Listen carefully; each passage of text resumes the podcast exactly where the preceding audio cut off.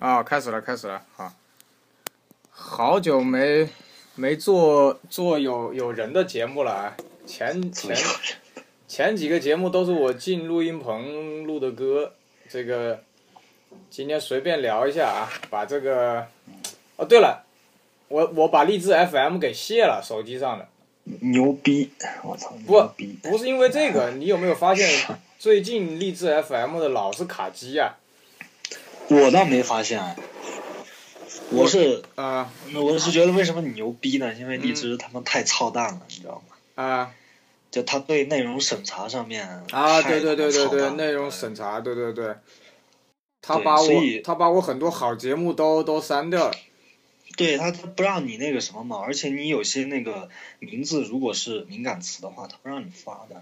啊，对，敏感词，然后那个包括李光耀，对，呃包括他不让发嘛，就这些东西嘛，呃，不让特别。啊，所以你现在你现在发现没有，新的一些播客啊，上架的平台都不在荔枝上，呃，去哪？喜马拉雅吗？还是喜马拉雅主要是在喜马拉雅上，但是呢，他们一般都会做一个那个，呃，我我们现在是把音频托管在那个荔枝上的，然后荔枝可以托管在那个苹果，就是把那个链接提交给苹果嘛。那我现在就是现在大部分的做法就是我我自己架一个服务器，那我把我的声音呃托管在这个音频托管的一个第三方平台上，它不是荔枝这种，就是就是一个类似于播客的一个上面，不博客的一个上面。你是你是苹果手机吗？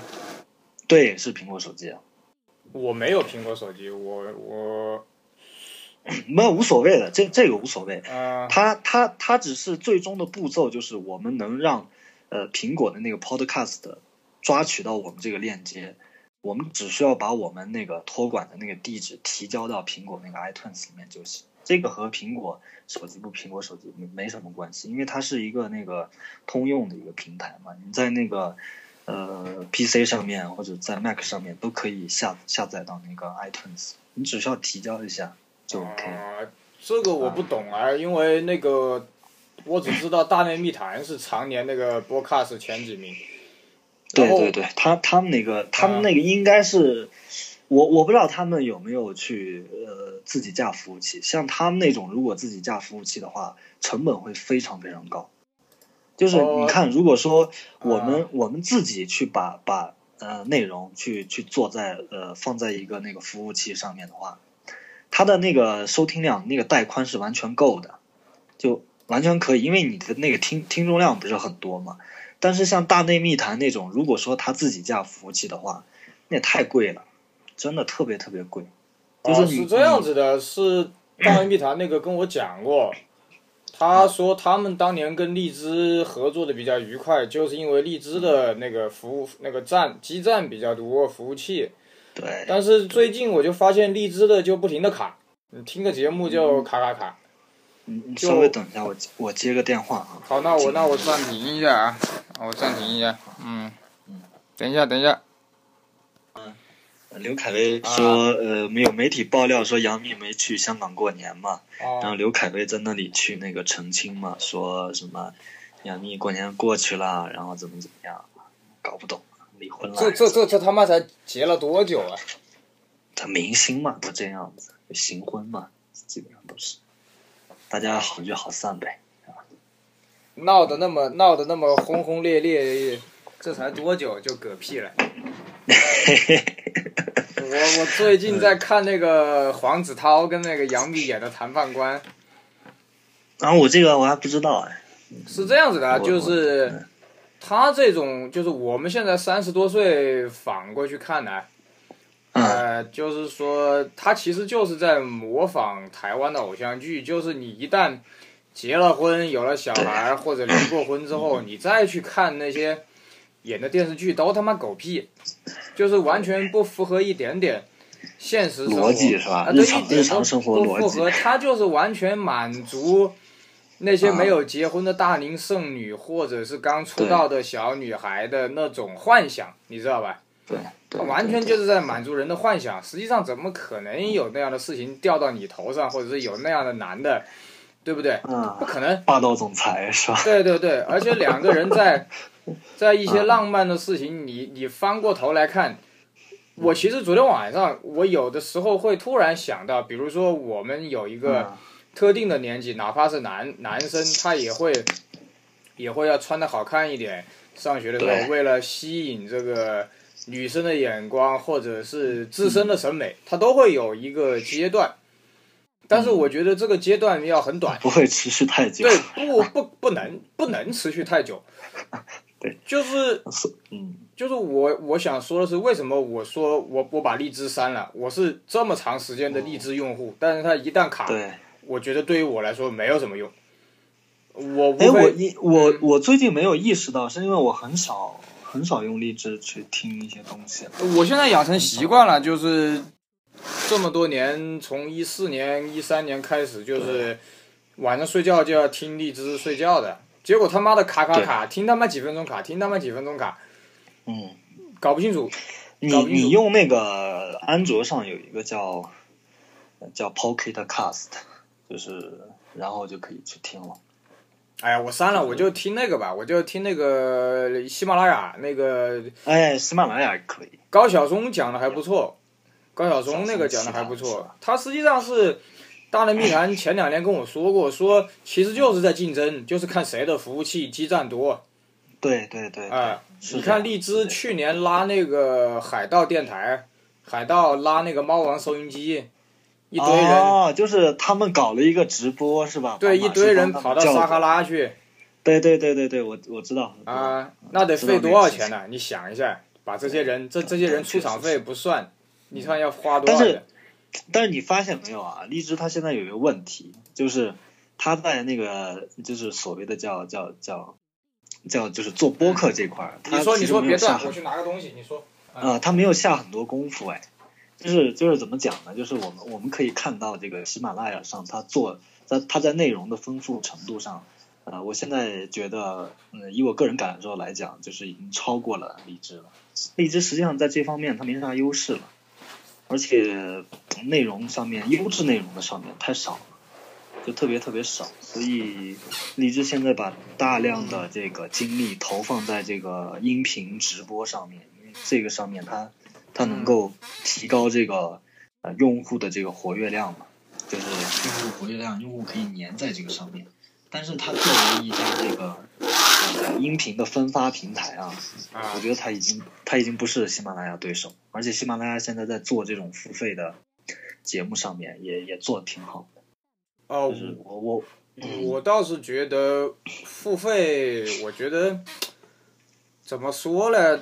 想说的事情很多啊。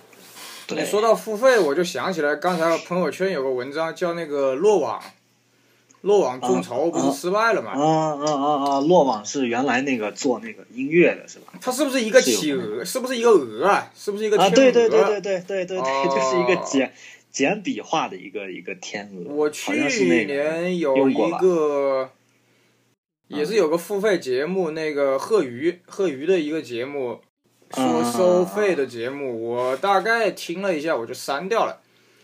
我觉得他那个他那个 A P P 做的有点做的有点傻，我不太喜欢。然后呃，包括那个我最近可能暑假会跟那个一个 A P P 叫叫 Music。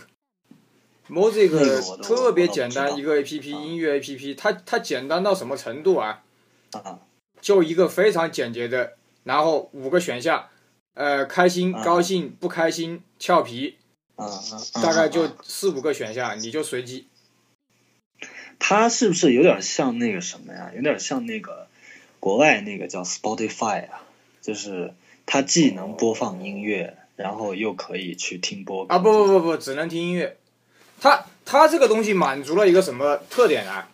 你有没有发现虾米、网易云跟 QQ 音乐太繁琐，对对对，特别对吧？繁琐。对，然后到了我这种家里哎嗯，你说原来有那个豆瓣电台的时候，我发现那个特别简单，就是你用过那个豆瓣电台没？没有？没老用过。老久之前，那个那比较简单，但是后来就是像这种虾米或者网易云，大家用的多之后，现在也不怎么用这个网易电台，呃，不是那个豆瓣电台了，啊，豆瓣好像没有。没有用过。他他那个 Mosaic 实际上是解决了一个问题，就是选择恐惧症的人，哦他他他随机的，就就五个，你什么心情听什么。啊啊然后呢嗯还有一种，它弥补了一个什么情况？一种是选择恐惧症，一种是像我们这种有一千多张原版碟的，就是说流行音乐在我们眼里已经是已经是他妈死了。就是就是我们这种人，就是我们是搞收藏的，把自己喜欢的收藏完了之后，嗯对对对其他的就他妈是死了。所以对于我来说，你要我再去研究 QQ 音乐、网易云跟虾米，我我觉得好烦，你知道吧？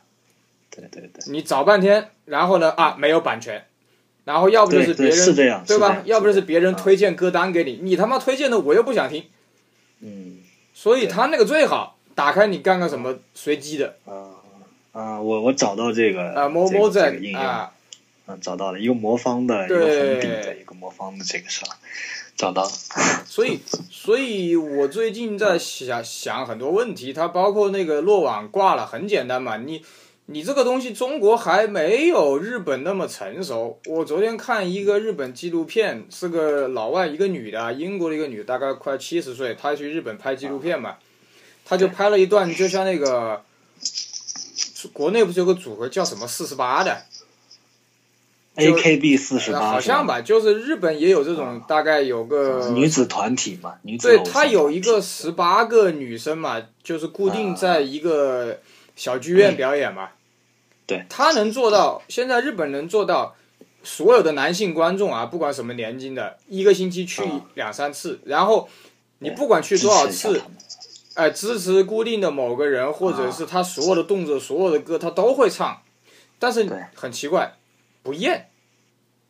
哦，就日本人能做到反复消费，就是为什么日本的音乐，为什么 Bon Jovi，为什么这些欧美大牌愿意去日本开演唱会？我我我呃，对，不是素质高，肯消费。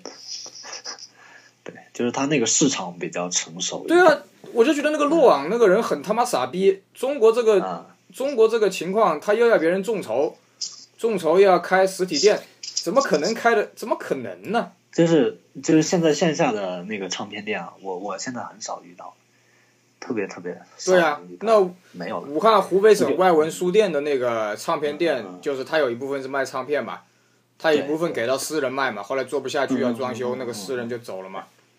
对，就就是你看现在一般一般这种呃实体的唱片店在哪里能够看得到？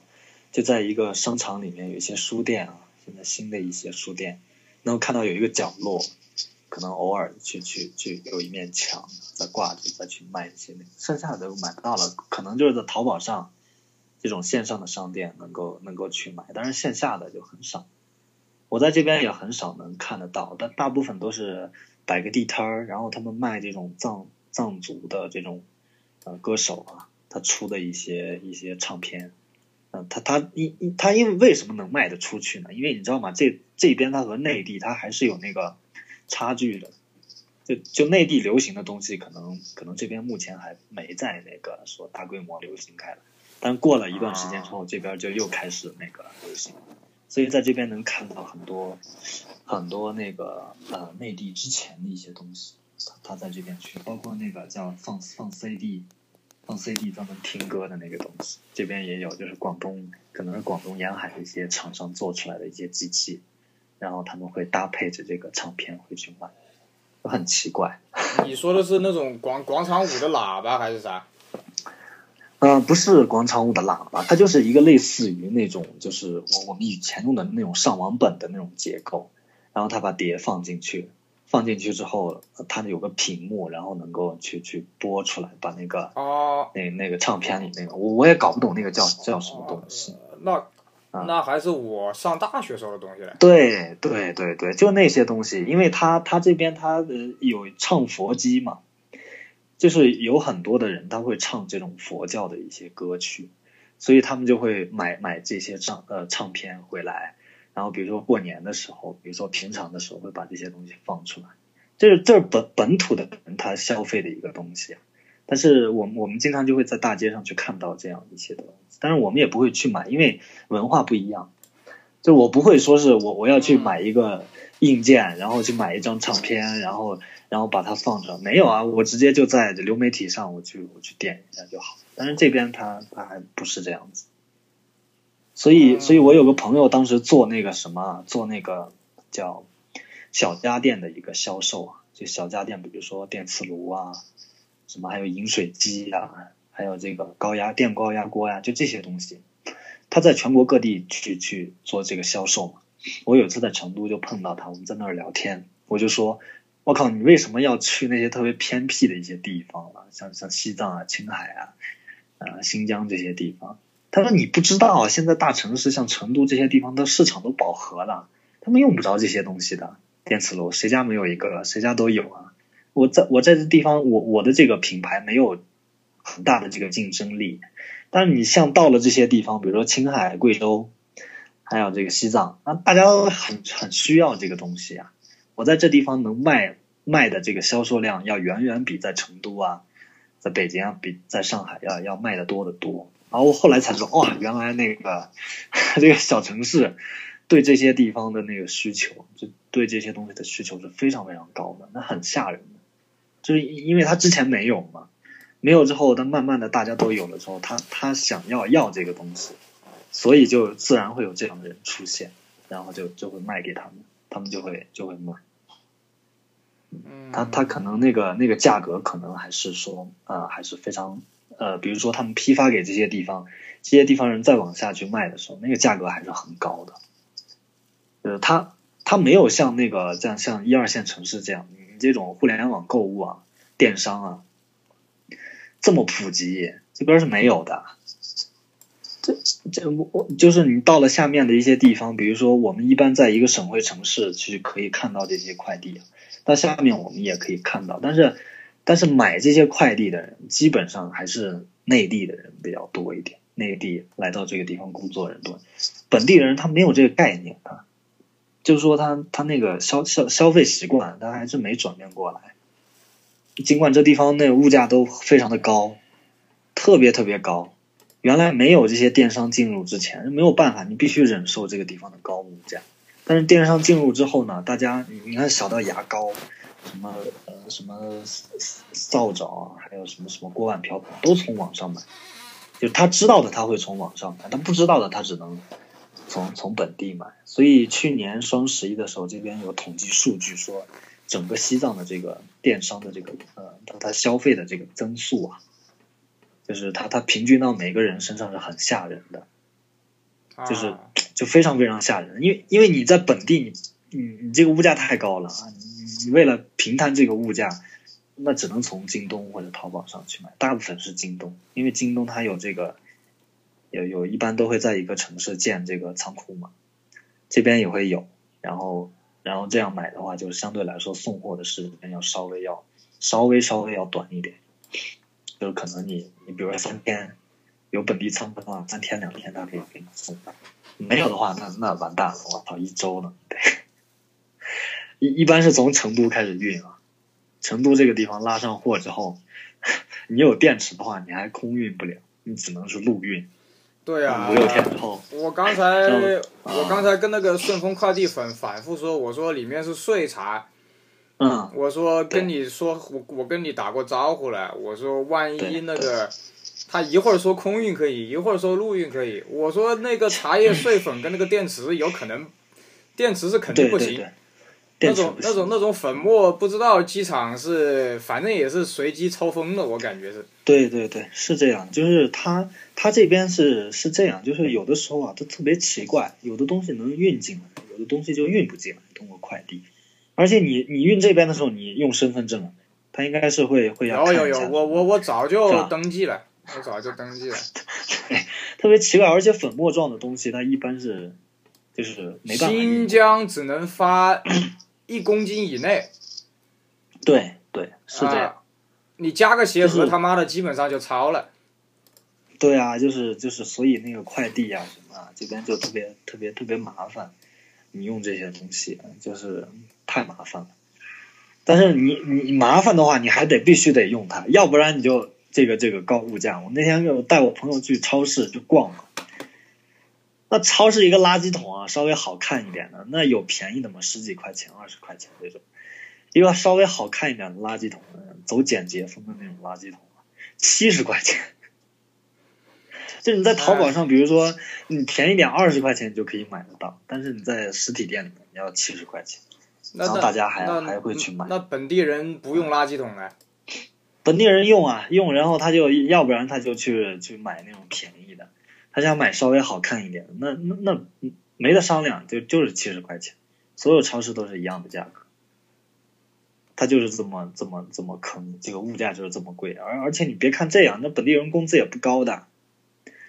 他他城市里的那个种情况呢？因为他运费高嘛，这些都是从内地拉过来，拉过来之后，它中间又加这种差价，它自然就高了。就就是这样。西藏本地没法生产吗？这种东西没办法，这种东西又不难，生产不了，这没办法生产。这边是。那工厂什么来这边就就歇菜了，这就没有。就是内地的话，你你很容易嘛，你生产这些人力成本又便宜，然后又有地盘儿，什么政策都有。这边不行的，这边这边你说地又又没有多少平地，然后又缺氧，然后他他本地人他他还是处在这种就是说大部分都是农农业社会或者说牧业社会当中，他没有那个观念。就说我我放弃种青稞，放弃去种呃养牦牛，然后去到到内地工厂里面去打工，这个这个非常困难。一个就是说他自己观念转变不过来，第二个就是他到内地打工，工厂不会基本上会不会要他，因为他的这个身份问题，就是就就就就不可能要他。而且在这地方，你说比如说在内地的话。他他那个投入很多钱，他是有效益可言的。就说，比如说我投一块钱，我可能产出两块钱的效益啊，然后我抛去乱七八糟，我可以赚五毛钱的纯利润。在这边你就别想了，这边这种这种气候这种条件下，当时统计的数据就是，投入一块钱能回八毛钱的那个成本，剩下两毛钱是回回不了本的。就是你你在这地方开工厂，连本都回不了。你说谁会在这地方去开工厂？那交通又不好，所以就没有办法，那只能做一些，比如说手工业，然后把这个什么呃羊毛或者是什么牦牛的那个毛做成什么什么地毯，或者画这种传统的唐卡，做什么香藏香，就是搞这些东西啊，或者把青稞磨成什么青稞粉，或者或者高级一点就是做酒。你说工厂的话，除了挖挖矿啊。做这种矿石的那没有，很少。哎，青稞酒能快递吗？青稞酒液体啊，这这我搞不懂哎，就应该是可以的。陆运应该可以的，有没有小包装的？有，就是那种易拉罐的，你在网上都可以看得到。易拉罐，易拉罐不行吧？易拉罐容易爆吧？嗯，没事儿，这个这个的内地都有销售的，叫这这边有个牌子叫热巴啊。热就是热闹的热，巴就是那个巴蜀的那个巴。热巴的巴。这个我我们也很少喝这个这边这个这个叫什么青稞酒，也很少。就是，就你的你的东西是你的东西，我们的东西是我们的东西。就是说，所谓的叫汉族人和藏族人，他他有的时候他不像过去了，过去最早这个地这个东西啊，就是。最早的时候是是那个当时的一一批工程兵啊，解放军啊，就是这种先先进来，进来之后他干嘛呢？别的不干，先先建政，就建立政权，嗯，就是把把把这地方有有一个最完备的一个机制给建起来，建起来之后就开始修路。对，五零年嘛，五零年。对，五零年这个时候，五零年的时候出在这地方修路，当时你不修路太烦了，你要各种各样的物资要运进来。最早在呃这这批人进来之前，大家通行的方法就是说，你你要着急的话，想来到拉萨，你不是不是走陆路啊，不是走走我们这个，就是从现在的四川到康定，再从康定到昌都，再从昌都到拉萨，他不是走这条路的，他是先从那个中国的东南沿海坐船，坐到他妈印度，或者坐飞机坐到印度。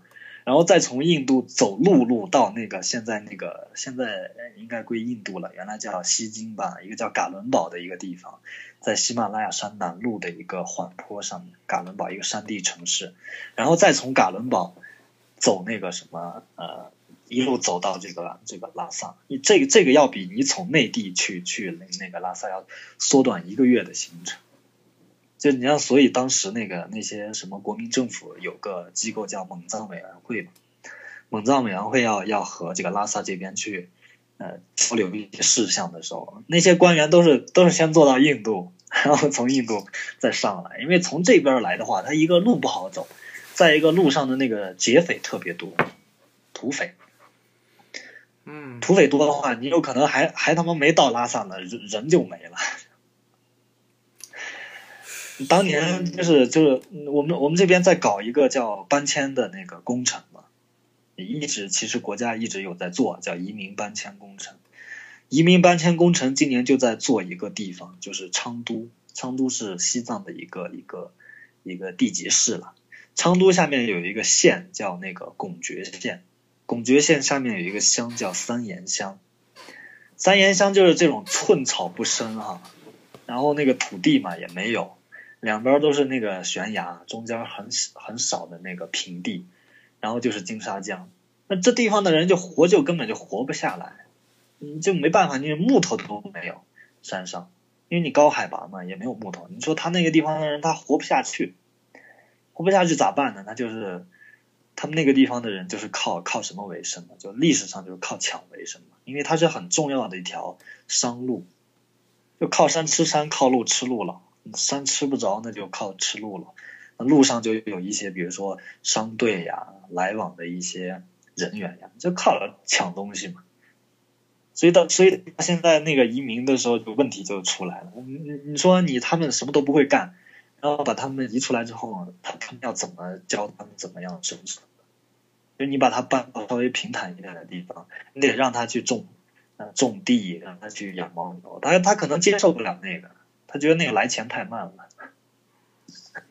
就特别慢。我当时看零看那个零八年、零七年、零八年左右的时候，他们有一篇博客上面在讲，他们到那个地方去做调查，做调查，当地人就集结了几个人，就把他们抢了嘛，抢了要大概要三万块钱的赎金，那肯定拿不出来啊，拿不出来怎么办？他们就去找乡长，乡长就在那边调停。最后调调调到那个博客里面说的是调到一千五百块钱，就是人家把你东西抢了，抢完之后你还要给一千五百块钱给他们，给他们那那那是那是零七年零八年时候，那那现在可能就大部分都都搬出来，因为那不不适合人类生存那种地方。那你你想这就就这种地方它发展怎么发展工业呢？它不像在内地，我靠，那那像河南那些地方。土地又平坦，是吧？劳动力成本又低，我富士康可以进到这些地方，或者再不济点进到广州啊，啊不是进到贵州这些地方。到这地方根本根本就没什么用。我在想，这种地方要跟不要有什么区别？不不不，他他还是他他必须得要，为什么呢？因为你不要这个地方，你没有没有这个战略缓冲地带。嗯，就是就是怎么说呢？就是。你看，我们我们国家和印度之间啊，它是有有一个边界是没有划分。对啊，当年当年英国人干的吗？没有。对啊，英国人就就那个搞了一条麦克马洪线，然后我们国家不承认嘛，不承认呢，但是这已经是成了相当于成了一个既定事实了。成了一个既定事实之后，英国人跑了呀，英国人不要这个印度这个殖民地了，那那印度就继承了这个英国的这个政治遗产。那这条线就一直都，都都反正就是就是在那里画着嘛，大家都都不承认。那不承认的话，那你现在是已经是一个客观的事实，一个客观事实。问题就是麦克马洪线靠近咱们国家这边，都都是那个土地特别不好的地方，没有平地，都是大江大河的上游。然后呃，麦克马洪线那边靠南那边呢，就是印度，那都是土地平坦的一个地方。你如果不要，人家就上来。把这些地方都占了，然后你像从那个像像从那个这边啊飞印度啊两小时就去了，其实和飞那个成都差不多的距离，如果说你不要这个地方，你从成都再往飞的话，如果要要发生战事，如果往过飞的话，你中间还要加一次油，所以那个地方你你说好吗？要不好，不好，但是必须得要，你你不要就麻烦。就这种事情，大家也都知道，这地方没办法发展工业，因为它气候环境在那儿。但是呢，又没有办法把它丢掉，只能是说这样往里投钱、投钱、投钱，嗯，无底洞一样。那这边他自己又没有办法去去创造什么国民生产总值，他他没有办法。所以你看，你别看那个统计数据上说这边那个 GDP 增速大概在百分之十几左右，嗯非常非常吓人的一个数据。但是这个这个不是本地产出来的，这个是那个比如说广州、江苏、山西，就这些北京这些省份啊，去不停的援助这个地方，去修路架桥，去去去搞搞移民工程，其实就是大规模的基建投资，然后带动了这个地方所谓的 GDP 增长。嗯，那它本身它创造不出什么钱的。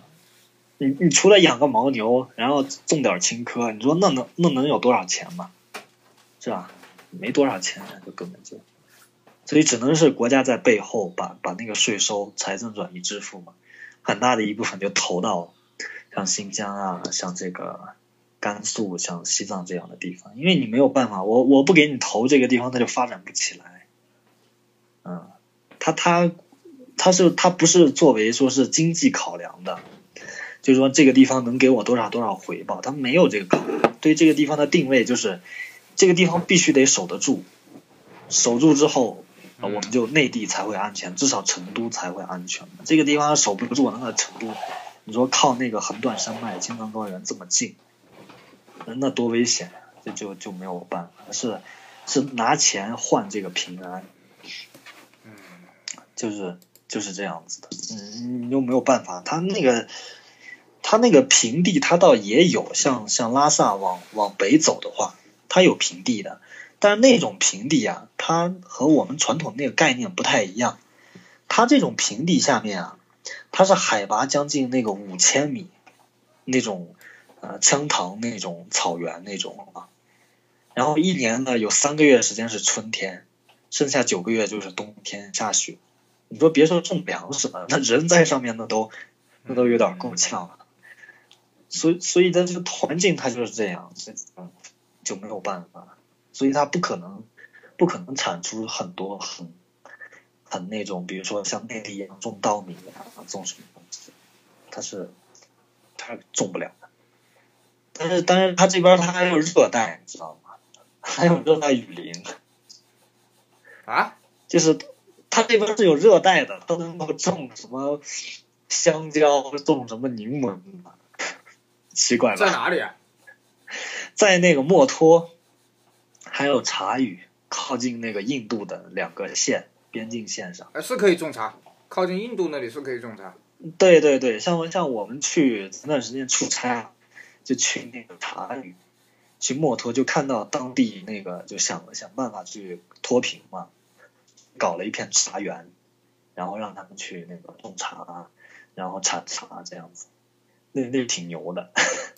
他那个柠檬能找产出来到，可以可以可以，那个温度非常，我们是十一月份去的，那温度能到二十多度，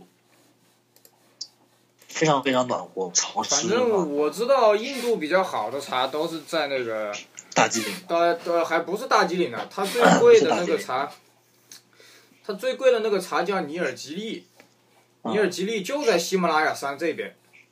对对对，喜马拉雅山南麓应该是，是吧？啊，他妈的种出来茶干嘛呢？这种又不多量。问题是种出来那个茶，你要运出来，那个成本就太吓人啊，了。是啊是啊，那 种出来有什么意义呢？种出来就是有当地能够有一些收入啊，打打一个什么什么所谓的叫墨脱品牌啊，然后很多人就就就哇觉得这是墨脱的什么原始环境、原始森林里面产出来的茶，然后他们就会去买啊，因为现在都在消费消费西藏这样一个一个品牌嘛，所以所以他就会嗯会借着这个这个这个呃声势，他就会做一些东西。你看，你看墨脱它本地有很多的藤蔓的一些植物啊，嗯，这些藤蔓它是可以编做家具的，结果呢，就是那那个地方做出来的家具，我靠，贵的要死。然后等到在那个什么，再回到拉萨一看，那个家具因为它在墨脱那样一个环境里，它比较潮湿嘛，所以它它那个家具就不开裂。然后一到拉萨这个地方缺水，空气特别特别干燥，那干都不是不是一般的干，然后一回来都坏掉了都。而且在拉萨本地买这种，呃，家具可能还要比同样的这种塔曼的家具，可能要比木头的还要便宜。没办法，他那那个地方对吧？他他夏天是进很难进去的，嗯，进不去。墨脱是吧？对啊，这个中号称中国什么？什么写？墨脱。最远墨就是墨水的墨，脱就是脱裤子的脱。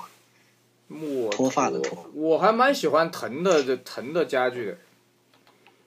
我家里有两个。我告诉你，他啊，他那个做的很粗糙的，这一看就是做的那个质量也不行。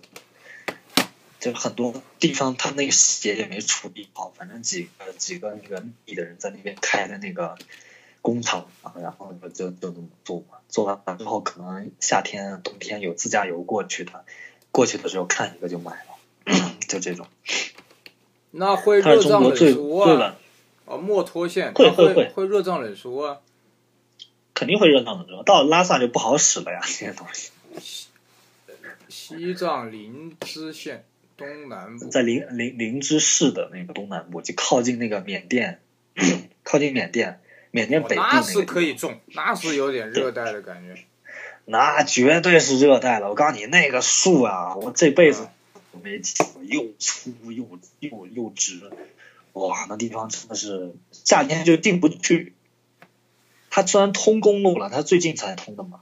通公路了，你也你也别想说开个车嘛，那个轿一般的轿车根本就进不去，因为它一到夏天的时候，山上雪山都化，化了之后，那个雪水就直接从那个山上就形成了那个瀑布嘛，直接就冲把那个路就给冲垮了。